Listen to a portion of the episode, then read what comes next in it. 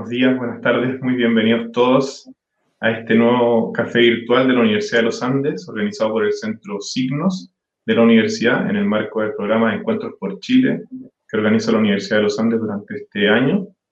Em, hoy vamos a estar conversando con Josefina Arauz y Alfredo Yañán sobre nuestro actual escenario político. Entonces, primero quería dar la bienvenida a Josefina y Alfredo. Muchas gracias por estar aquí. Gracias, Matías. Bueno, voy a, presentarlos primero para que los conozca el público, si alguien no los conoce todavía. Josefina es licenciada y magíster en Historia por la Pontificia Universidad Católica, es investigadora en el Instituto de Estudios de la Sociedad, el IES, y también columnista regular en La Tercera. Y además, bueno, hace clases aquí en el Magíster de Estudios Políticos que tenemos, que organizamos acá en la universidad. Así que muy bienvenida, Josefina. Y Alfredo, que es doctor en Ciencia Política por la Universidad de la Sorbona en Francia es profesor titular en la Escuela de Ciencia Política en la Universidad de Portales, investigador principal en el COES y también es columnista regular en Tele 13 Radio. Muy bienvenido, Alfredo. También muchas gracias por estar aquí. Muchas gracias. Y bueno, dar la bienvenida, por supuesto, a, todo el público. Recordarles que, bueno, este evento está siendo transmitido por el canal de YouTube y por lo tanto pueden hacer sus preguntas desde ya a, a lo largo que va avanzando la conversación en el chat del canal de YouTube para que yo también se las pueda hacer a, nuestros invitados durante esta conversación hacia la segunda parte de, la actividad. Como les decía, hoy día queremos eh, conversar sobre nuestro actual escenario político, especialmente pensaría yo en el marco de tres grandes eventos o procesos que se están dando en este momento. En primer lugar, los resultados que hemos ido eh, obteniendo de las primarias y también los resultados que se están dando actualmente en, las encuestas o en las participaciones ciudadanas de distintos partidos y, pactos electorales hacia la presidencial, elección presidencial, el avance de la convención constitucional actualmente y, por supuesto, eh, la inscripción de los candidatos para las elecciones parlamentarias y presidenciales. Por lo tanto, vamos a estar mirando lo presidencial, la configuración del Congreso y, por supuesto, el avance de la convención. Entonces, lo primero quería preguntarle a ambos invitados, quizás eh, comenzar con Josefina, pero a ambos vamos directo a la Convención Constitucional. Yo creo que es quizás lo que más está llamando la atención últimamente. Y les quería preguntar, ¿cómo ven ustedes el avance hasta ahora de la Convención? Eh, ¿Cuáles creen que han sido sus principales logros o avances? Y también las dificultades que ustedes ven que está teniendo eh, para lograr obtener resultados o, o, realizar el trabajo. ¿Cuáles son sus mayores dificultades en ese sentido? Y también agrego para, para, completar esa pregunta, se pensó mucho desde el principio que la convención podía ser una instancia para generar mayor confianza de parte de la ciudadanía en las instituciones políticas o en la política, el sistema político. Y quería ver si ustedes creen que la convención hasta ahora está logrando eh, generar mayor confianza de parte, digamos, de, de, la, de, la, población en general respecto a la política o al revés está reforzando ciertas ideas que se tienen respecto a cómo funciona la política, la cocina, etcétera. Entonces eso, eh, Josefina y después Alfredo también con mucha libertad comentar. Gracias, Matías. Bueno, como todo con, con claroscuros y con altos y bajos, ¿no?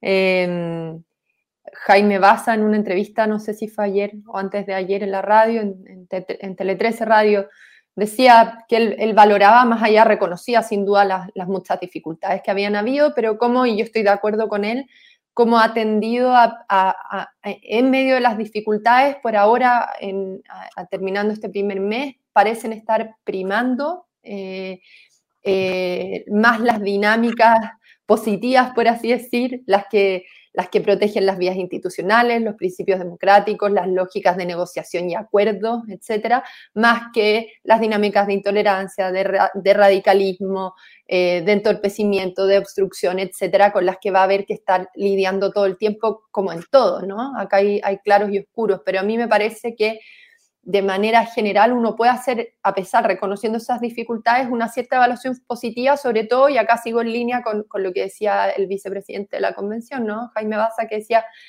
eh, estamos logrando que adquiera esto una, una inercia, una dinámica propia como institución con independencia de lo que pasa de forma puntual con cada uno de sus miembros, ¿no? Le estamos dando inercia institucional a la convención que permite que empiece a funcionar por sí sola y eso es súper importante, darle esa como autonomía que le permite irse fortaleciendo, em, porque además el, mismo hecho de estar expuestos permanentemente los convencionales al diálogo y al encuentro cotidiano, va a ir, creo, fomentando, ayudando a que se mantenga esta, esta dinámica de, inercia y fortalecimiento eh, institucional, ¿no? Pero me parece importante, y acá quiero citar a Patricia Politzer, que lo decía en el sentido contrario, eso sí que, que lo quiero decir yo, ¿no? Que ella decía a propósito de toda la discusión sobre el caso Arancibia y la Comisión de Derechos Humanos, decía, no tenemos que convertir todo en un escándalo al borde del precipicio, ¿no? Em, y estoy de acuerdo y uno puede entender el, sentido de lo que ella dice, ¿no? Pero, pero pasa también eh, que en alguna medida todo este, este proceso se gatilló después de sentirnos todos al borde del precipicio, ¿no?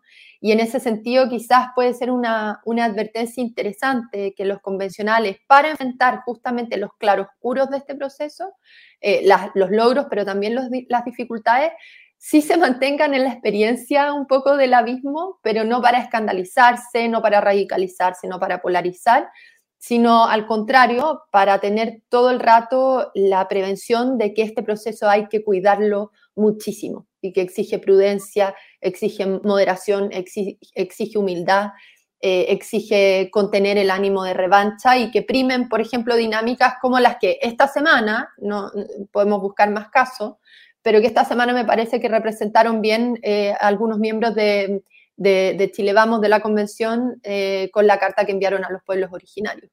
Eh, me parece que ese es un tipo de gestos que, simbolizan este esta conciencia del cuidado que requiere este proceso para enfrentar dificultades objetivas, desconfianzas objetivas que pueden haber en el, entre pares en el proceso, etcétera, y que permitan ir acotando cada vez más las dinámicas eh, de radicalización, eh, de obstrucción y de revancha que hay en ambos lados del espectro. O sea, están esas fuerzas en ambos lados del espectro y a mí me parece importante lograr contenerlas y, aislarlas, que se vuelvan minoritarias y que no logren imponer eh, esas lógicas a la convención, porque esto es súper importante. Yo creo que siempre se habla de que hay que contener las dinámicas de revancha, etcétera, porque tenemos que crear un, proceso, eh, un texto constitucional que represente a todos, etcétera, y sin duda. Pero además el problema de la radicalización y de, de esas dinámicas es que no les interesa finalmente el éxito del proceso. Y eso es lo que acá tenemos que cuidar, ¿no? Y lo mismo para, para cerrar, digamos, de si esto va a ayudar a recuperar la confianza en la política, nada está asegurado. O sea, esa es parte de las expectativas que le pusimos a la convención. Nos puede ayudar sin duda. Las personas tienen mucha esperanza sobre ella, pero todo va a depender de, qué dinámicas priman, de con qué cuidado eh, actúan los convencionales allá adentro, porque en el fondo la rehabilitación de la política y el papel que la, convención pueda cumplir en ese proceso no está resuelto, no está dado a priori, ¿no? Eh, va a depender de cómo se eh, logra echar a andar, y consolidar el, proceso y el trabajo que está llevando adelante la convención y en ese sentido creo que va a ser muy importante esta idea inicial, ¿no? Cómo se logra por la inercia institucional y por los gestos de los miembros de la convención que primen cada vez más las dinámicas de moderación, de encuentro, de diálogo, de negociación eh, y de deliberación racional y razonada. Em, eso. Perfecto. Muchas gracias, Josefina. Alfredo, ¿tú cómo lo ves? ¿Qué te parece? Sí, mira, em, yo creo que esta convención es, es, es, muy paradojal. Eh, esta es una convención que efectivamente nace de una experiencia colectiva en donde durante algunos días eh, vivimos todos horas dramáticas en donde el país estaba literalmente colapsando y el Estado estaba perdiendo eficacia. Eh, y de ahí la importancia del acuerdo del 15 de noviembre. Pero al mismo tiempo esta es una convención, como les decía, muy paradojal, porque esta es una convención a la cual, a la cual concurrió en dos días, 15 y 16 de mayo, solo el 43% de los chilenos a votar, lo cual es paradojal, pero al mismo tiempo es un feroz espejo de lo que es la sociedad chilena. E, esa es la, paradoja. 57% eh, de abstención y un tremendo espejo con pueblos originarios, paridad, eh, distintos tipos de identidades metidas dentro eh, de la convención, mundo, mundo, mundo gay, LGTBIQ, en distintos partidos, dicho sea de paso. incluso les quiero recordar que por ley, esta convención permitió dos cosas inéditas. Eh, la elección, digo, ¿ah? permitió que a nivel de listas el 5% de los candidatos fueran discapacitados. Es no permitió, obligó al que el 5% de los candidatos por lista fuesen discapacitados. Una rareza mundial, nunca lo había visto. Y en segundo lugar, otra innovación, que duró solo una vez, ¿ah? porque eso no va en noviembre, es que permitió que independientes puros, sueltos, si ustedes prefieren, se aliaran unos con otros, eh, y, eso generó un sorprendente rendimiento electoral a escala fundamentalmente de dos listas de independientes. En primer lugar, la lista de independientes no neutrales, a la que pertenece Patti Politzer, que es sobre quien estaba hablando Josefina, eh, y la otra lista, impresionante, eh, en su inicio, porque creo que está en camino a la desintegración, es la lista del pueblo. Eh, pero, pero esas dos listas no son partidos, son personas. Algunas vinculadas a territorios, otras personas vinculadas a causas, pero, pero son personas sueltas que se mm, coordinaron unas con otras y generaron una convención realmente muy variopinta y, y de ese punto de vista hay una estética en esta convención tan paradojal que es especialmente fascinante, ¿ah? eh, realmente. Al mismo tiempo, y ahora ya entrando en lo que ha sido el funcionamiento de esta convención después de 45 días prácticamente, eh, yo reconozco que no, me, no, no he quedado muy sorprendido de lo que ha ocurrido hasta ahora. Partió de modo caótico esta convención, caótico, objetivamente, a tal punto que estuvo a punto de fracasar eh, la ceremonia. Yo me acuerdo que eran las 12 del día y no estaban todos los convencionales dentro, había incidentes afuera, es decir, bueno, en fin. Eh, y ahí, si no es por Carmen Gloria Valladares, yo les digo que esta cuestión podría haber terminado re mala. Y bueno, pero partió caóticamente. Eh, es una convención que ha experimentado algunos episodios difíciles, como por ejemplo el episodio del caso de Arancibia, que creo que se sorteó finalmente bastante bien, ¿eh? con una solución bastante razonable, acordada por todas las partes. Eh, y al final del camino, de verdad creo que esta es una convención que está teniendo una, un desempeño, esto se mide por resultado, ¿ah? eh, un desempeño satisfactorio. Ayer se concordó la regla de los dos tercios. Se, se, consolida, digamos, esa regla. Y eso ahora va a ser votado en el plenario. No tengo ninguna duda que eso va a ser así, va a ser aceptada. Eh, y eso es una derrota para los grupos más eh, radicales eh, por el lado de la izquierda, que es fundamentalmente la lista del pueblo, que partió con 27 convencionales y son, ahora ya van quedando solo 22, porque 5 se retiraron.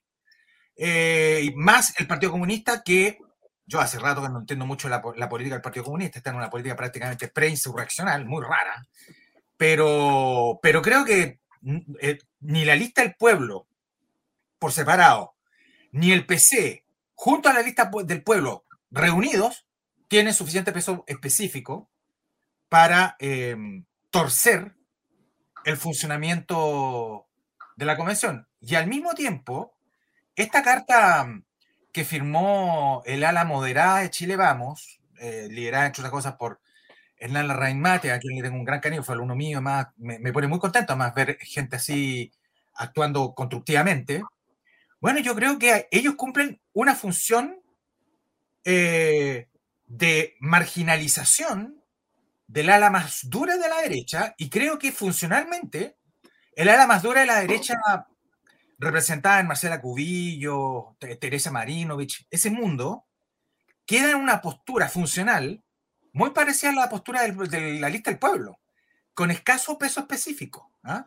Eh, y desde ese punto de vista es, eh, me parece sano lo que está ocurriendo. Y se está articulando, bueno, hay mucha academia que está observando esto con mucho detenimiento. Yo mismo tengo, están trabajando conmigo dos postdoc, dos postdoctorados eh, en COES, eh, observando el proceso constituyente de la convención, mi colega Claudio Fuentes tiene literalmente un proyecto entero sobre esto, se llama Contexto, eh, que lo estamos observando con mucha sistematicidad, ya se están observando patrones de votación regulares, se están observando eh, agrupamientos que creo que van a marcar eh, el destino de esta convención. Por ejemplo, ya hay un centro de gravedad bien estabilizado en esta convención, con capacidad de diálogo hacia la izquierda, pero también hacia la derecha moderada y hacia, hacia independientes no neutrales, ese eje Frente Amplio Partido Socialista. Eh, es como el centro de gravedad que por la vía de los hechos está operando. Eh, y ese no es un grupo pequeño, ¿ah? el Partido Socialista tiene 16 convencionales, no es una cuestión chica, tiene, tiene más, tiene prácticamente el doble de los comunistas. Eh, lo que pasa es que el Partido Comunista tiene una estrategia que es muy exitosa desde el punto de vista comunicacional. Ellos dan la impresión que son N y no son tantos. Tienen, tienen una excelente capacidad de generar una representación de fuerza propia, sin realmente tenerla. Eh, en circunstancias que el PS, de modo mucho más, em, eh, mucho más discreto, eh, en, coordinación con el Frente Amplio, bueno, se están transformando en agentes cada vez más eficientes, digamos. ¿ah? Y, eso, y eso en asambleas, cualesquiera sean las asambleas, ¿ah? eso siempre es importante, porque las asambleas necesitan de centros de gravedad. Las necesitan. Esta asamblea, por su composición ideológica, es evidentemente una asamblea volcada hacia la izquierda. Que en ese, que a escala de la asamblea, el centro de gravedad esté girando en torno a fuerzas moderadas de la izquierda, es muy razonable. Y si uno ve por el lado de Chile Vamos la articulación de una centro derecha genuina y moderada también, bueno, entonces esto está súper bien encaminado, digamos. decir, no, yo creo que esto va a concluir eh, bien, vamos a experimentar, y termino por ahí, ¿ah? eh, vamos a experimentar episodios difíciles, ¿ah? pero estamos a punto ya de tener el reglamento. Probablemente va a ser antes que la fecha que el propio Jaime Baza había sugerido. Es probable que lo tengamos a fin de mes y no a mediados de septiembre. Eso ya es un éxito en sí mismo. Y a partir de ahí parte realmente el trabajo de fabricación de la Constitución. Eh, y es ahí donde se van a ver episodios difíciles, pero son de estos buenos episodios. ¿ah? Esto sí que va a ser bueno. Eh, por ejemplo, yo creo que va a ser un muy buen momento de deliberación colectiva, ojalá nacional, cuando se discutan las formas multinacionales del Estado. Toda esta discusión media tontorrona sobre la, si es república o no es irrelevante. ese, no es el punto. El, punto está, Chile va a ser una república democrática. De hecho, la constitución de Pinochet en su artículo cuarto ya lo es. Por lo tanto, ¿cómo, ¿cómo nos vamos a preocupar de eso? Ese no es el punto. Lo, que pasa, la pregunta es, ¿qué es lo que está detrás? ¿Qué, representación, qué configuración del Estado va a estar detrás de la noción de república? ¿Ah? Estado multicultural, Estado multinacional, Estado unitario. lo que no creo que vaya a ocurrir, porque no veo piso para eso, es avanzar hacia una discusión eh, hacia una discusión en donde el Estado adopta una fisonomía más bien federal. Eso yo no lo veo mucho. eso sí que creo que no va a ocurrir es probablemente porque el peso de la noche portaliana es demasiado importante eh, en todos los convencionales de todos los mundos. ¿ah? creo que eso es una, e, es una tradición muy larga que está incrustada en la cultura, en culturas masivas en Chile. Pero otra discusión que se va a venir importante es cuando se discutan los derechos sociales y sobre todo el enforcement de los derechos sociales, eh, su delimitación, y evidentemente cuando se conversa a propósito de los derechos del agua, además, la naturaleza subsidiaria del Estado, ¿ah? en donde no importa mucho que la palabra subsidiariedad esté solamente contenida en la Constitución una o dos veces, la filosofía es la que importa, y eso es lo que está fuertemente en discusión, y yo le garantizo que eso va a desaparecer de la nueva Constitución, de eso no tengo ninguna duda. Y bueno, y después vienen discusiones más, eh, probablemente eh, que fascinan más a los cientistas políticos que a las personas. Por ejemplo, la naturaleza bicameral o monocameral del futuro poder legislativo, la forma del régimen, presencialismo, yo creo que no, a lo sumo, presencialismo atenuado, semipresencialismo a la francesa, eventualmente parlamentarismo, que es el régimen que a mí me fascina, pero no creo que tenga mucho piso tampoco en Chile. Habemos algunos eh, cientistas políticos que nos encanta el, parlamentarismo, pero es casi un efecto de disciplina, porque conocemos bien el funcionamiento del parlamentarismo. pero esos van a ser buenos episodios de discusión, ¿eh? de verdad. Son episodios necesarios. Yo, raya para la suma, y en síntesis, si bien hay momentos en que uno me pongo a veces pesimista por el tono, fin, eh,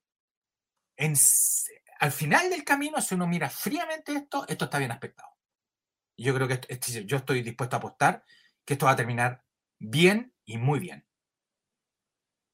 Perfecto, muchas gracias, Alfredo.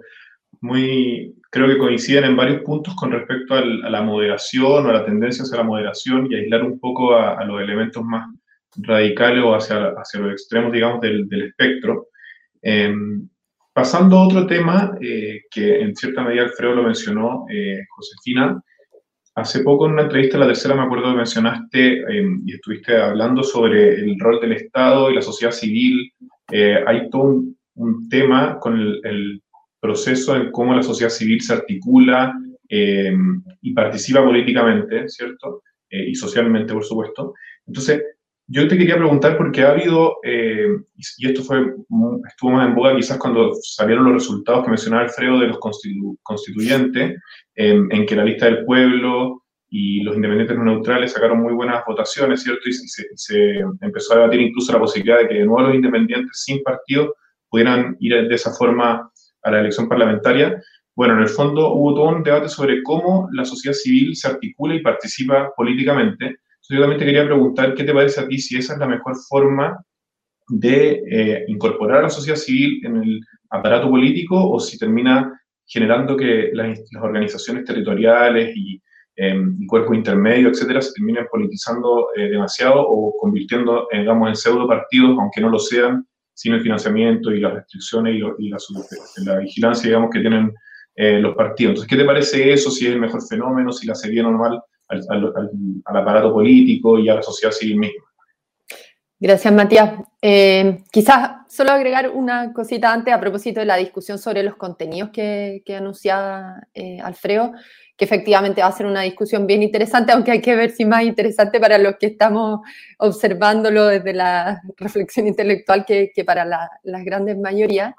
Eh, pero ahí yo no tengo tan claro, bueno, hay que ver, ¿no? Pero el, tema de subsidiariedad, eh, bueno, de partida, quizás yo me equivoco, ¿no? Pero tengo la sensación de que no aparece ni una sola vez eh, en la Constitución. Pero además, yo no tengo tan claro ¿Qué significa? O sea, acá hay que ser muy cuidadoso y por eso son tan importantes todas estas discusiones, porque ¿qué implica en concreto en la práctica que como filosofía, no el concepto, sino como filosofía eh, o como principio, eh, ese concepto desaparezca, ¿no? La subsidiariedad desaparezca. Si tiene que, porque, porque de nuevo, o sea, acá eh, identificamos subsidiariedad con una estructura institucional en la que se tradujo en la práctica en Chile eh, de la dictadura y postdictadura, pero es un principio que no se reduce a eso y que sigue defendiendo cuestiones que son súper eh, importantes para discusiones que hoy día están presentes, ¿no? Eh, que tienen que ver con el modo en que el Estado interviene sobre la vía social, etcétera. Entonces, va a ser interesante, digamos, abordar cada uno de esos contenidos porque a mí me parece que no están resueltos ni los conceptos ni lo que entendemos por ellos y, de eso se va a tratar, digamos, esta, esta discusión, creo yo. Eso como, como punto antes a propósito de lo que decía eh, Alfredo, pero, pero, pero creo que es importante plantearlo porque, porque el principio de subsidiariedad en general, como, categoría general, eh, sigue reivindicando y protegiendo cuestiones importantes más allá de la traducción institucional a la que ese principio se eh, asocia en, en, Chile hoy día. ¿No? eso es, un, un, punto que quería hacer. sobre el tema de los independientes, bueno, nada, yo creo que fue muy valioso abrir ese espacio para la, convención y esto se, discutió mucho y que tenía que ver con el estatus excepcional, ¿cierto?, de extraordinario que tenía esta instancia eh, por, el contexto en el que se aprobó este proceso, el, tipo de función que se esperaba que tuviera, etcétera, y que se dijo, bueno, busquemos fórmulas que nos permitan articular, un, dar forma a un espacio.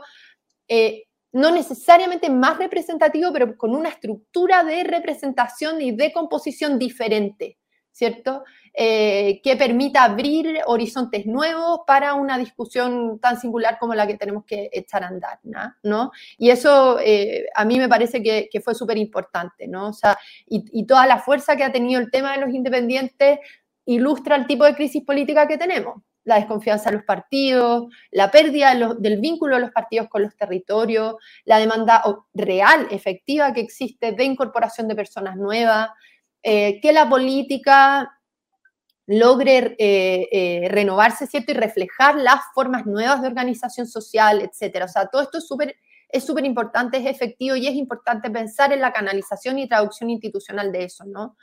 Eh, y, la, aceptación de la presencia independiente en la convención tuvo en alguna medida ese objetivo, ¿no? pero, insisto, creo que es importante recordar que es algo excepcional, que no debiera transformarse en regla, pero no porque no queramos que entren independientes, porque no sea bueno que entren independientes, fuerzas nuevas, etcétera, ¿no? Eh, sino porque tenemos que encontrar la manera de que esas fuerzas nuevas entren subordinándose a la institucionalidad que limita y exige a este tipo de organizaciones porque tienen poder y tienen capacidad de acción, ¿no? La institucionalidad que rige sobre los partidos políticos no es, como algunos parecen plantear y sugerir una maquinaria de protección de intereses, ¿no? Sino que, y de hecho fue una institucionalidad renovada hace poco, ¿no? Con una serie de exigencias, de requisitos que obligan a los partidos a dar cuenta a la ciudadanía de sus criterios, de sus formas de operar, de su financiamiento, etcétera. Son reglas iguales para todos, conocidas por todos, que si no se cumplen exige que respondan a instancias superiores, ¿cierto? Etcétera. Y eso se podrá fortalecer, se podrá mejorar, ¿cierto? Pero las fuerzas que llegaron a la convención, las fuerzas nuevas que llegaron a la convención y quieren mantenerse en el campo político, tienen que estar dispuestas a entrar en esas reglas y ayudar a fortalecerlas, a mejorarlas, pero no a pretender mantenerse al margen de ellas, ¿no? Eh, sobre todo si no se trata ya de grupos puntuales que se vincularon específicamente para la convención, sino que se quieren consolidar legítimamente como una fuerza política permanente. ¿No? Eh, y si no, empieza a pasar lo en la lista del pueblo, ¿no? que, que, empieza a, mostrar cierto desprecio por las reglas existentes, las trata arbitrarias de defensoras de privilegio, pero ellos terminan en su esfuerzo por mantenerse al margen reproduciendo los peores vicios de la vieja política, ¿no? Tomando decisiones encerrados, que cambian esas decisiones de un día para otro, que son opacas en su lógica y en su justificación para la ciudadanía, etcétera, ¿no? Entonces, em, eh, en ese sentido me parece muy importante eh, eh, no confundir, digamos, que el, que el recelo y que la exigencia de que los independientes eh, se, subordinen a la institucionalidad, a las exigencias de la institucionalidad partidaria, no tiene que ver con querer restringir eh, la representatividad política, con querer dejar fuera a los independientes, sino que es decir, hay una institucionalidad que existe y hay que subordinarse a ella porque eso va en beneficio de todos, ¿no? sobre todo de la respuesta de las fuerzas políticas ante em, la ciudadanía. Eh, respecto a la pregunta como más puntual de, cómo la sociedad civil se incorpora al, debate público, de si se termina, o sea, de nuevo, yo no creo que haya, haya problema, creo que la, la, sociedad civil tiene múltiples formas de organizarse ¿no? y de participar en el debate público. Que se politice y se convierta en partido no me parece algo negativo. O sea, si, es, si a lo que se aspira, si a lo que tiene vocación cierta organización, es a eso porque el problema de la lista del pueblo es que uno lo que ve es que tiene finalmente vocación partidaria y no quiere reconocerlo, ¿no?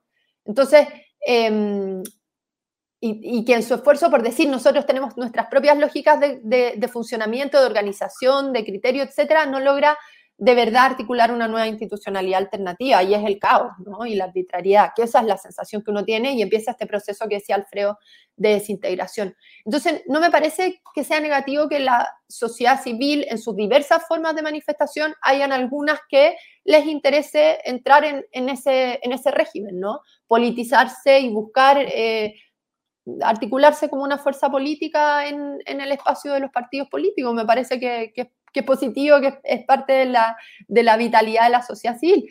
No creo que, pero además no va a pasar, digamos, en un país, en, la medida que sigamos en un país en que se protege y se, se resguarda esa vitalidad, no va a pasar que se, que se, que se restrinja solo a ese, eh, a ese objetivo, ¿no? O sea, la sociedad civil va a seguir funcionando en sus múltiples eh, manifestaciones y formas de organización en la medida que cuente con una institucionalidad que la proteja. Pero, pero, pero además, y además creo que la forma en que la sociedad civil va a participar de este proceso y está participando Em, es más variada que esa. O sea, una es la de estas fuerzas políticas que van a ir avanzando eventualmente hacia formas de, organización partidaria, organización política propiamente tal, y otras formas como las que vemos de agrupaciones que se han articulado para eh, hacer seguimiento, para proponer su eh, trabajo eh, al servicio, para poner su trabajo al servicio de la convención, ¿cierto? Que tiene que ver con todas estas organizaciones que están participando en los trabajos de las comisiones, ¿cierto?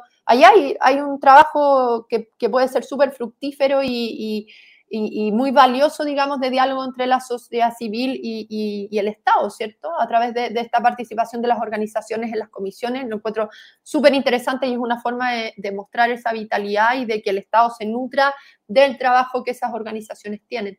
Em, pero eso, pero lo, que a mí me parece más urgente por ahora tiene que ver con eh, eh, cómo las fuerzas independientes que, legítimamente entraron a la, convención, pero que tienen vocación de poder y quieren mantenerse em, en la competencia electoral, van aceptando subordinarse y ayudando a fortalecer y rehabilitar la institucionalidad disponible para ello.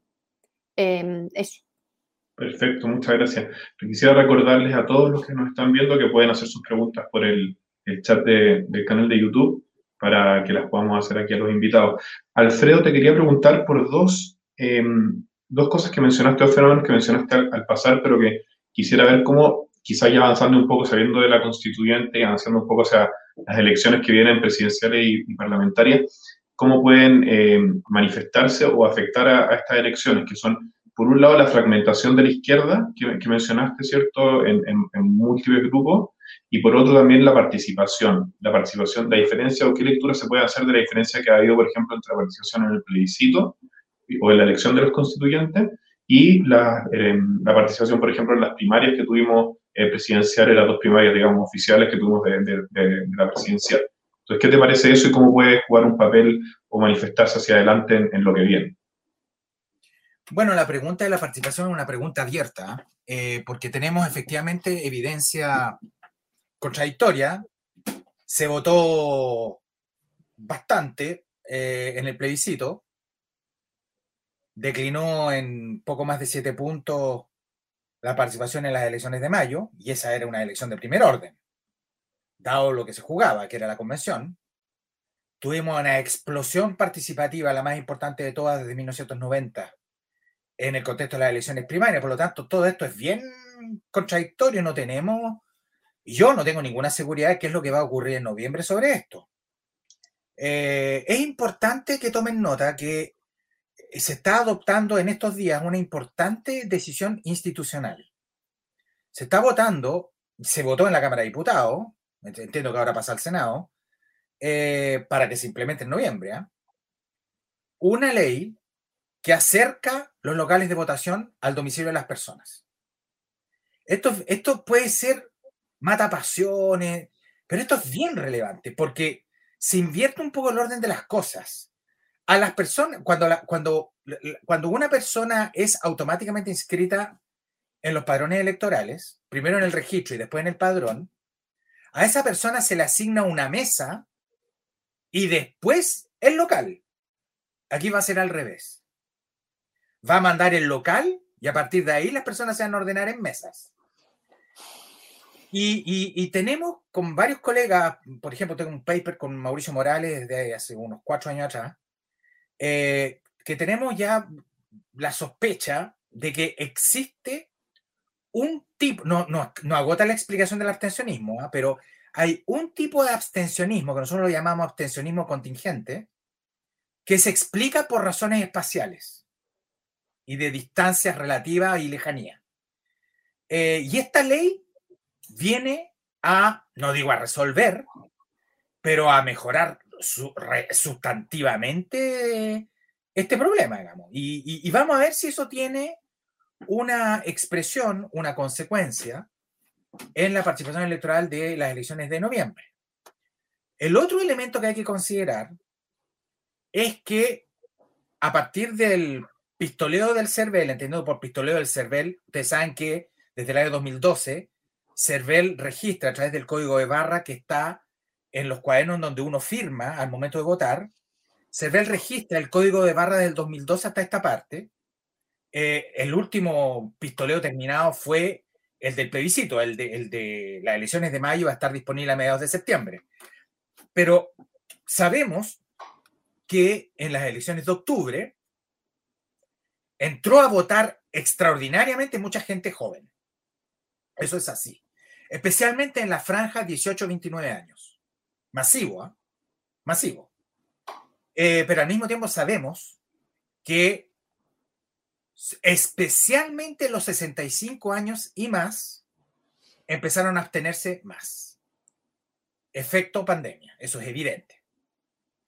Y ese efecto pandemia, no tengo ninguna duda que también estuvo presente en el mes de mayo. Si eso es así, y si y sabiendo que eh, eh, la gente de edad tiene un patrón de votación distinto, no completamente diferente tampoco, ¿ah? pero es distinto porque más moderado, porque no se, no se la conducta política no es la misma que cuando se es joven que cuando se es viejo, por decirlo eh, en términos simples, porque son estilos de vida, sistemas de vida los que se alternan a lo largo de la existencia biográfica. Eh, el punto que yo me hago es si vuelve a votar masivamente los 65 años y más, en noviembre, me parece que pueden haber cambios, no se imaginen cambios dramáticos tampoco, ¿ah? pero van a haber modificaciones en resultados que han sido muy sorprendentes, como por ejemplo los resultados del mes de mayo. Em, y esa es una pregunta abierta. Yo no sé si la gente de edad va a volver a votar masivamente. Recuerden ustedes que hasta antes de la pandemia, esos eran los grupos que más votaban. No los jóvenes, los que más votaban. Bueno, eso se invirtió. Los jóvenes, después del estallido social o en el contexto del estallido social, los jóvenes empezaron a involucrarse mucho más en política. Es decir, yo tengo acá a mis hijos eh, con sus amigos, digamos. todos votaban. Pero, pero eso antes del estallido era inimaginable. Inimaginable. De hecho, era mala onda con las elecciones. Bueno, no solamente votaron en, el plebiscito, no solamente votaron en las elecciones de mayo, votaron masivamente en las primarias. Masivamente. Y ahí yo digo, ah, aquí sí que hay un cambio importante. Y habrá que ver, yo tengo un colega en COES que trabaja estas cosas, que es eh, Matías Baxter, eh, habrá que ver si estos jóvenes permanecen eh, votando. ¿Por qué? Porque existe una teoría que sobre el acostumbramiento del voto, o el acostumbramiento al voto, que cuando una persona nunca había votado antes y vota por primera vez por las razones que fuesen, esa persona, en la literatura teórica, eh, tiende a permanecer y seguir votando por a lo menos dos elecciones adyacentes. Vamos a ver si eso es así. ¿Mm? Vamos a verlo. Pero la pregunta por el abstencionismo es súper relevante, ¿ah? eh, muy, muy relevante. No, no tanto porque esté en juego la legitimidad de los procesos, no. Eh, creo que la legitimidad de la Asamblea no está para nada en cuestión. No tiene que ver con que si abstuvo el 57, no. Eh, no me refiero a eso. Yo creo que la legitimidad de la Convención no solamente es, no solamente la entrega del sufragio universal, la entrega a su propia composición y su función de espejo de lo esencial de los clivajes y fracturas que están presentes en la sociedad chilena. Esa es la fuente de legitimación eh, de eh, los convencionales electos. Lo que pasa es que si empieza a votar mucha gente más a partir de noviembre, primero vamos a, por fin superaríamos, desde que pasamos a, a, un régimen de votación voluntaria, por fin superaríamos la barrera del 50% de participación. Eso es bien importante, incluso simbólicamente. Pero en segundo lugar es porque las elecciones se vuelven eh, un poquito más impredecibles. Mm. ¿Ah? Eh, y, eso es relevante, porque además elecciones impredecibles son elecciones bien interesantes.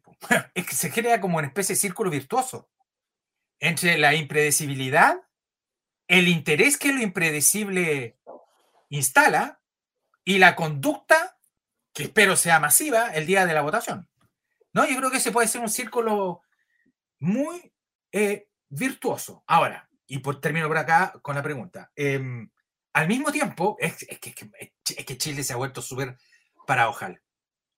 Yo estoy dispuesto a apostarles que vamos a tener menos, bastante menos candidatos presidenciales que el 2017. Contrariamente que de lo que se opina y lo que se cree. Mucho menos. De, partida ya tenemos dos. Fijo, porque ya derechamente van a la papeleta por haber participado en, en primarias legales, que son Sichel y Boric. Va a surgir un tercer candidato o candidata de la consulta ciudadana de este día sábado. Ahí van tres. Va a ir José Antonio Cast cuatro, yo no veo más de dos, a lo sumo tres más, no veo más. París y uno de la lista del pueblo puede ser. Se está reduciendo. Lo vamos a ver el lunes, pero yo les dejo, les dejo desde ya hecha la apuesta. Lo que decías de lo impredecible es como esto de la analogía futbolística, pero es cuando uno quiere ver un partido si el partido es más, más peleado o menos seguro el resultado es más atractivo. Eso puede favorecer. Oigan, tengo una pregunta del público que creo que puedo eh, vincularla también con algo que les quería preguntar y se me estaba quedando en el, tintero sobre la presidencial. Pregunta Sergio Matamala, cuando, se habla de vieja política, evidentemente hay sectores y partidos que podrían asociarse a estos. ¿Se observa por parte de estos actores una acción política renovada? ¿En qué aspecto? En el fondo, si se ve una renovación política, y lo quería ligar con, con, hacia dónde creen ustedes que, que puede caminar eh, la presidencial, especialmente pensando, bueno, Boric y Sichel, que son evidentemente en este momento los favoritos, eh, además que son los únicos ya oficialmente inscritos, entonces, hacia dónde podrían crecer cada uno. Eh, quizás ya es un poco tarde para seguir hablando por qué ganaron cada uno su, su primaria, pero, pero a partir del impulso que eso les dio, hacia dónde podrían crecer, en el fondo, a veces da la impresión de que Boric intenta crecer un poco hacia, hacia la moderación y empieza a tener problemas con sus socios del Partido Comunista y hacia la izquierda, em, y, y un poco lo mismo, si empieza a crecer hacia, hacia el centro, se le puede, puede crecer mucho a su derecha José Antonio Cast. Entonces, ¿cómo ven eso y cómo creen que ellos pueden representar esa renovación política que, es la que pregunta eh, el espectador? Josefina, si quieres tú primero. Bueno, ese es, el gran desafío que tiene, de demostrar que efectivamente son nuevas formas de hacer política y no, no pura retórica vacía, digamos, o sea, que no, no, es una fachada, ¿no? Que es lo que yo trataba de advertir un poco antes con, con lo de la lista del pueblo, o sea, que hay que tener cuidado con qué es lo que se identifica con la vieja política, ¿no? O sea, la lista del pueblo cuando critica las la institucionalidad partidaria creo que yerra en identificar dónde está la vieja política que quiere superar, ¿no? Y al hacer eso, al equivocarse en eso, reproduce ella misma las prácticas eh, que con las cuales la ciudadanía se enojó, ¿no? Em, entonces, eh, digamos, ahí creo que tiene que ver, eh, en el fondo, y, la vieja política, o lo que se identifica con vieja política, que tendríamos que ponernos a desentrañar qué es, ¿no? Pero lo, tiendo a pensar que lo que se identifica con ella no es patrimonio de un grupo, está ciertamente más identificado con ciertos grupos, ¿no? Pero la nueva política no está, eh, no es, no está inmune a reproducir esos vicios de la llamada vieja política. En el fondo son las miserias a las que está expuesta toda fuerza que está metida en la competencia electoral y todos tienen que cuidarse de reproducirla, ¿no? Em, entonces creo que ahí hay un, trabajo bien importante que hay, que hacer, que es parte del desafío que, tienen los políticos que están hoy día, los viejos y los nuevos, ¿no? De, ver cómo renovar esta política, eh, cuidarla, eh, proteger las instancias de las que disponemos, las instancias representativas, etc. Sobre Sichel, Boric y hacia dónde pueden crecer. Em, Alfredo hablaba de lo del abstencionismo, ¿cierto? Y cómo em, como eso más que ponernos a discutir sobre la legitimidad o no de las elecciones que no están entredicho, eh, obliga a, reconocer la incógnita que es en este minuto la sociedad para la política. O sea, y esa es parte de la fractura que tenemos. O sea, para la clase, la clase política, Juan Pablo Luna ha dicho esto varias veces, ¿no?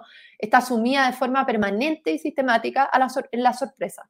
Sea, está todo el tiempo sorprendiéndose.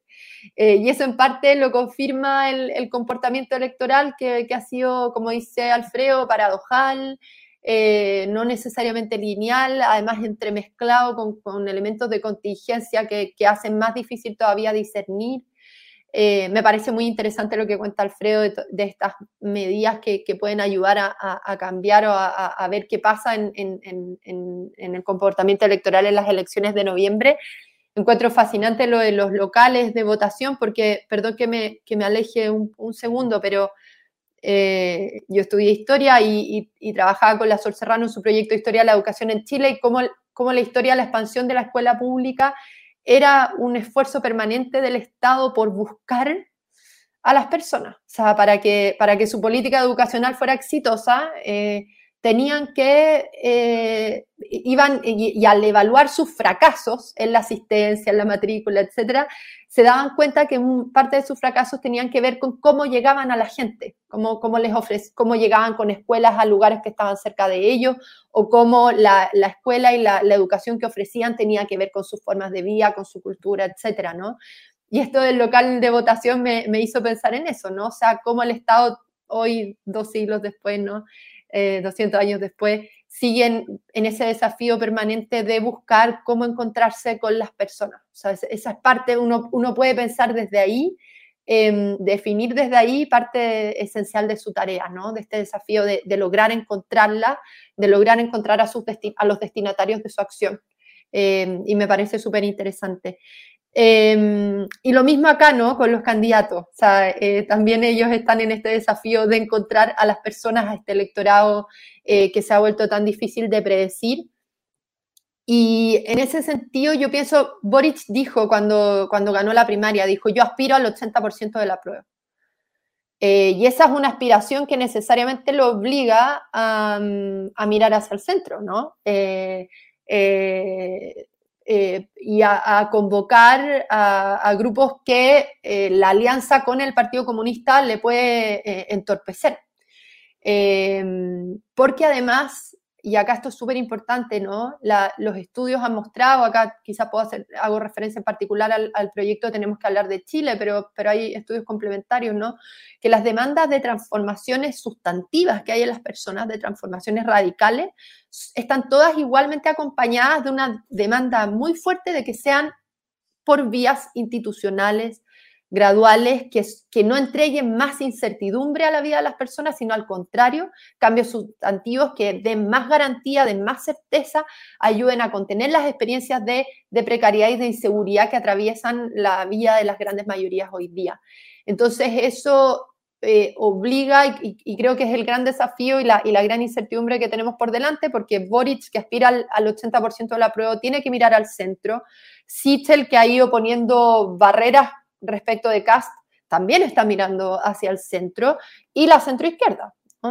Em, entonces hay, eh, hay una apuesta eh, en cada uno de, los, de estos grupos, digamos, eh, por un electorado que, puede ser el mismo, digamos, y que, y que nadie, nadie sabe todavía quién es el, quién de, esos, de esas tres alternativas, todavía no sabemos cuál es la de la, la de, la de la centroizquierda, cuál de esas tres alternativas va a ser capaz de em, eh, identificar bien, o sea, va, a ser capaz de ofrecer el diagnóstico que ese electorado que está ahí en, ese centro, o no sé si llamarle centro, quizá ahí Alfredo sabe eh, conceptualizarlo mejor, pero ese electorado volátil que va y viene, que votó por apruebo, que quiere cambios eh, sustantivos pero institucionales, etcétera, eh, con qué candidato se va a identificar y con qué programa y proyecto se, va a identificar. Eso no es claro y va a ser interesante ver a los candidatos preparando la primera vuelta,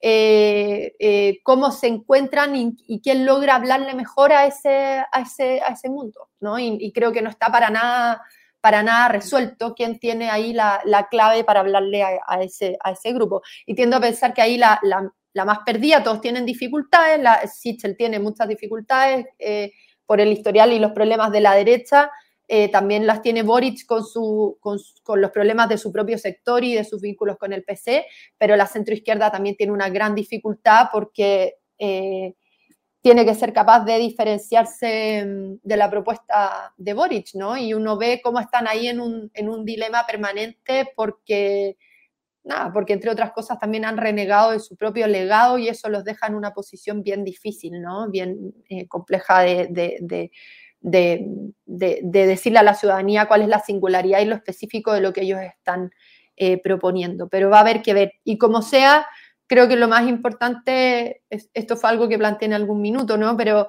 evitar la, lo que se llama la borrachera electoral y, y, recordar que la clase política permanentemente ha estado sumida en la sorpresa.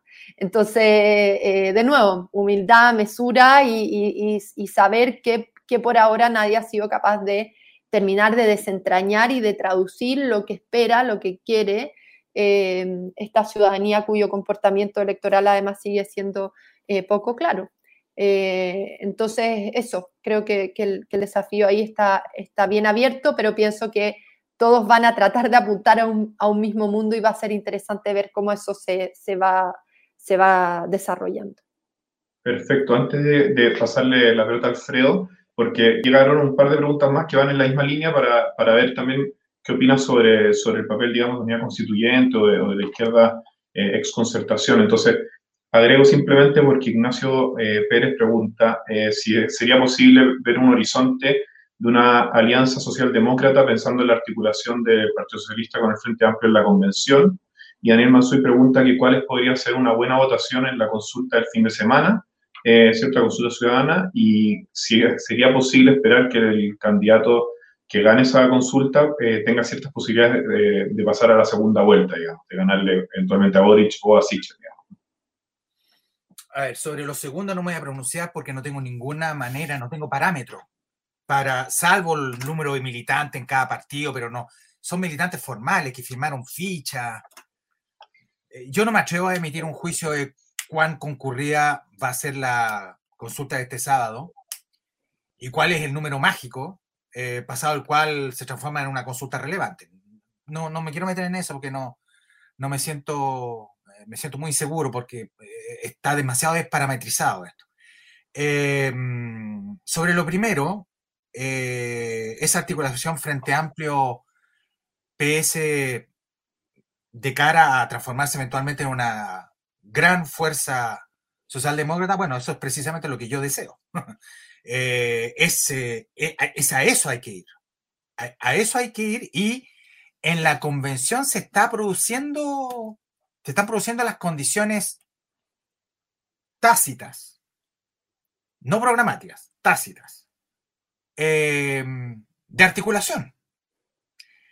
Eh, y eso va a exigir tiempo y va a tener mucha importancia para que eso se consolide va a tener mucha importancia el resultado de las elecciones parlamentarias en noviembre, ¿eh? mucha. ¿Por qué? Porque yo prefiero ser honesto en esto. Hay a lo menos dos partidos que probablemente van a desaparecer. El Partido Radical y el Partido, y el partido por la Democracia. Y eso empieza a dibujar ya otro mundo. Otro mundo. Em, pero quiero volver a esto de la nueva política. Eh, esa promesa de nueva política es una promesa muy arriesgada y con altas probabilidades de generar frustración. Y les voy a decir por qué. Si ustedes observan cómo se ha configurado la Convención Constitucional, es por mimetización con la Cámara de Diputados. Se está mimetizando.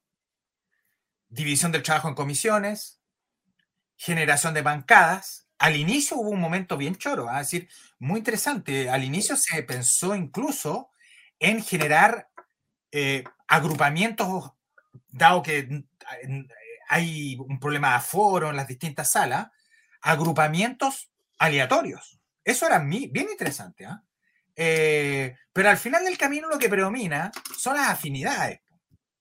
Eh, y las afinidades mucho tienen que ver con lo que está ocurriendo en la, con lo que ocurre en la Cámara de Diputados. La Cámara de Diputados tiene reglamento, eh, hay un asunto de presupuesto en el funcionamiento de la Cámara de Diputados, en la Convención también. Es decir, mimetización. Y por eso es que esto tiene límite. ¿Qué quiero decir con esto? Que la promesa de nueva política, que creo que hay que sostenerla, y sostenerla y darle contenido en el sentido de eliminación o erradicación de malas prácticas corruptivas, eh, articulación, idealmente, articulación y coordinación con eh, la sociedad civil y con los territorios, eso también es, es muy sano, pero al mismo tiempo no podemos pasar por alto el hecho de que el funcionamiento, e-, esto es una reflexión sociológica, de hecho mi último libro fue sobre esto, em, el campo político tiene una inercia estructural que es feroz, feroz. Y eso se ve en muchas cosas. Les voy a dar, les voy a dar solo un ejemplo. Eh, la transformación de la estética de Gabriel Boric y su exis corporal, en donde pelo más corto, eh, ya bastante más bien vestido, no que se vistiera mal, no estoy diciendo eso, sino que queda un poco atrás el estilo más juvenil, si ustedes prefieren, eh, de uso y de economía del cuerpo. Eh, todo eso es una, un efecto del funcionamiento del campo político. hasta ese nivel de detalle puede llegar esto. La, la, corrección en el lenguaje, eh, está, repleto de cosas eh, en donde la promesa de nueva política es difícil de sostener. Sobre todo porque la política tiende a profesionalizarse. Tiende a profesionalizarse. Pero ahí es donde se abre una oportunidad de generar transformaciones notorias y visibles en la política. Sepan ustedes que en la próxima elección de noviembre hay 33 diputados en ejercicio que no pueden ir a la reelección. 33. Por ley, porque ya cumplen los tres mandatos, los, tres mandatos consecutivos. Y son tres o cuatro senadores que tampoco pueden ir a la reelección. Bien, ahora, ¿por qué les cuento esto? Porque yo calculo que la mitad de la Cámara de Diputados se va a renovar. Porque entre diputados en ejercicio que van a, la, que van a ir a la reelección y que van a ser derrotados y los diputados que por cálculo, de esto vamos a saber más a partir de la próxima semana, y los diputados que por cálculo prefieren no ir a la reelección, yo creo que la mitad se renueva. La mitad de la Cámara de Diputados. Y ojo, ya hubo una muy importante renovación de la Cámara de Diputados el 2017, con el ingreso masivo del Frente Amplio. Eh, por lo tanto, es ahí en donde uno está viendo un fenómeno, y creo que se está viendo, dando con especial violencia en Chile, y esto tiene una explicación, se está dando un proceso de circulación acelerada de las élites políticas. Una transformación muy rápida. Y eso se explica por la siguiente razón. Porque el proceso de circulación de las élites durante un cuarto de siglo, entre 1990 y básicamente eh, el, segundo gobierno de la presidenta Bachelet, es un periodo en donde la circulación de las élites fue muy lenta, muy lenta. Pero hay un momento en que la edad biológica atrapa la edad política, convergen, y se produce una especie de necesidad estructural del campo para conectarse mínimamente con la sociedad con esta sociedad que está tan bien espejeada por la convención que hace que haya circulación acelerada de las élites. ¿Por qué es bella la, convención constitucional? Porque hay poca gente conocida ahí. Poca gente conocida ahí. Son 155.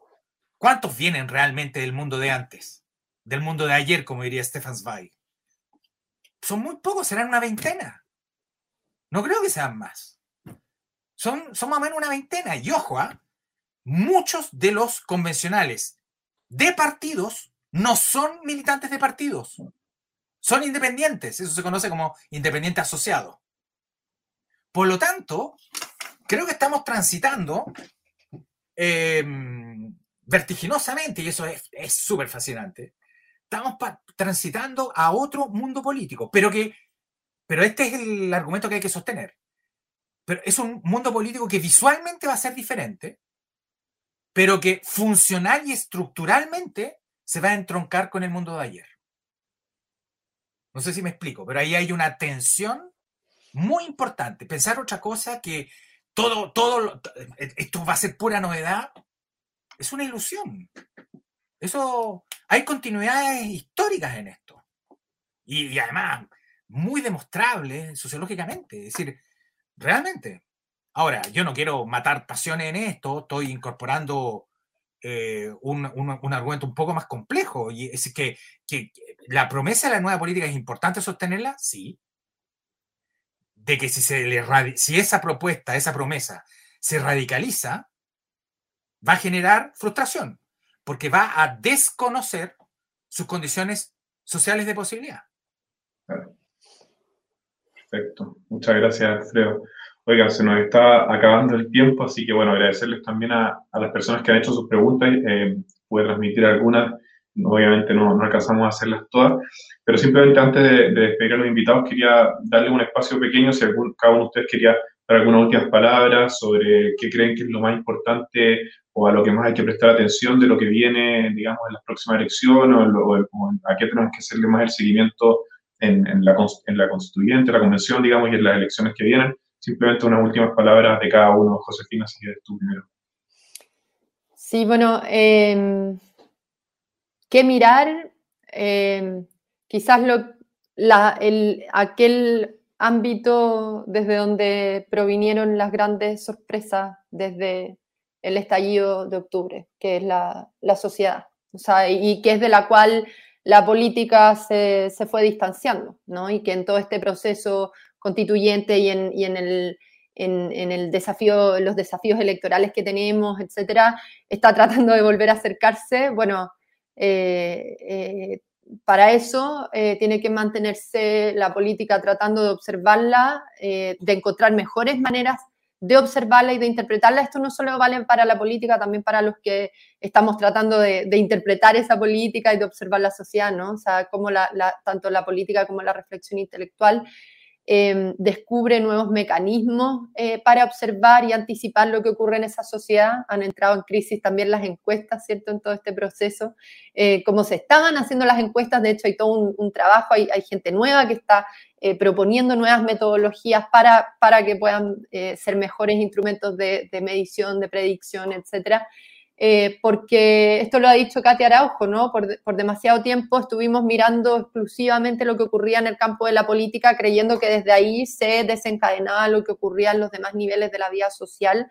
Y entre otras cosas, lo que pasa en octubre, más allá de los miles de otros elementos, tiene, es, un, es un recordatorio así muy, muy fuerte, muy brutal, de que la sociedad tiene sus propias lógicas y sus propios mecanismos, sus propios procesos, su propia agencia, ¿no?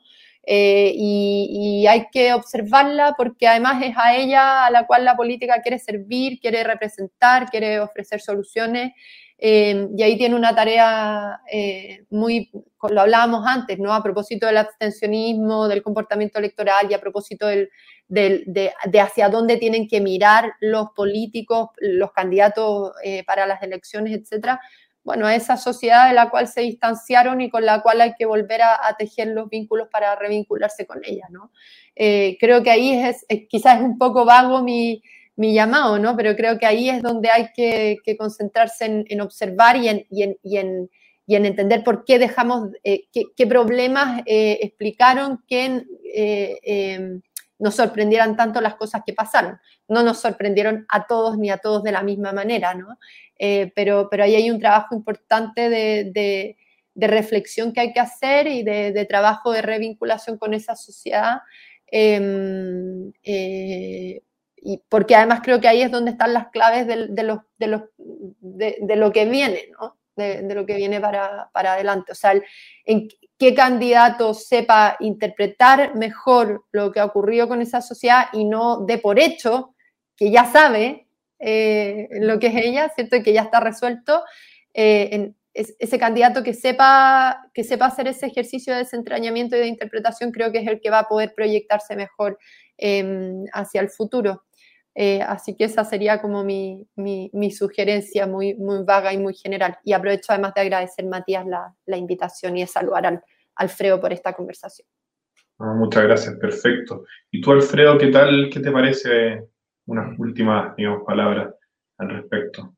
Sí, mira, mi invitación es a moderar el encandilamiento que produce Chile y sus singularidades, entendiendo por singularidades un cierto modelo de desarrollo que lleva 40 años de historia, eso que se conoce como modelo neoliberal, una constitución que enmarca ese modelo eh, y el estallido social que excepcional que conocimos en octubre del 2019. Eso es propiamente chileno. Y eso tiende a encandilarnos. Y se entiende.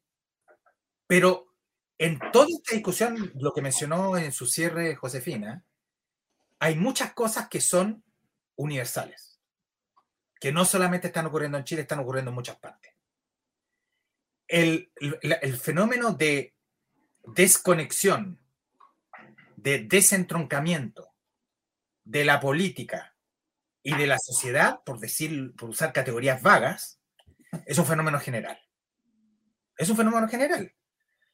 Eh, y hay un continente que, siempre lleva la delantera en esto, porque mal que mal la democracia se inventa ya, es Europa. En Europa se está expandiendo esta corriente eh, que yo considero nefasta, esta corriente que se le conoce, lo que Farid Zakaria en un famoso artículo en Foreign Affairs del 97 llamó la democracia iliberal. Iliberal vale decir gobernantes que jugando con las reglas del juego democrático, ganan elecciones, llegan a los gobiernos y empiezan a desarmar las reglas. Y empiezan a amenazar a la prensa, empiezan a amenazar a las minorías, generan un discurso de extrema derecha en contra de los inmigrantes, cosas de ese tipo. Eso es la Polonia de Kaczynski, eso es Hungría de Orban, eso es Erdogan en Turquía, eso fue Trump, eso es Bolsonaro en Brasil. En fin, eso, eso es, espero que llegue con esa ola, que llegue con, de, con, de manera débil a los países del sur. Pero de que eso va a llegar, va a llegar.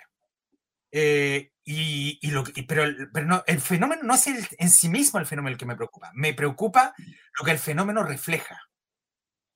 Y esos son problemas de la democracia tal como la conocemos el principio de representación, tal como lo hemos experimentado desde 1848, básicamente cuando los franceses, en el contexto de la Revolución del 48, inventan, implementan el sufragio universal a través de una revolución, y se implementa por primera vez en 1850 y gana un dictador, además, la, primera elección de sufragio universal, eso fue Luis Napoleón Bonaparte.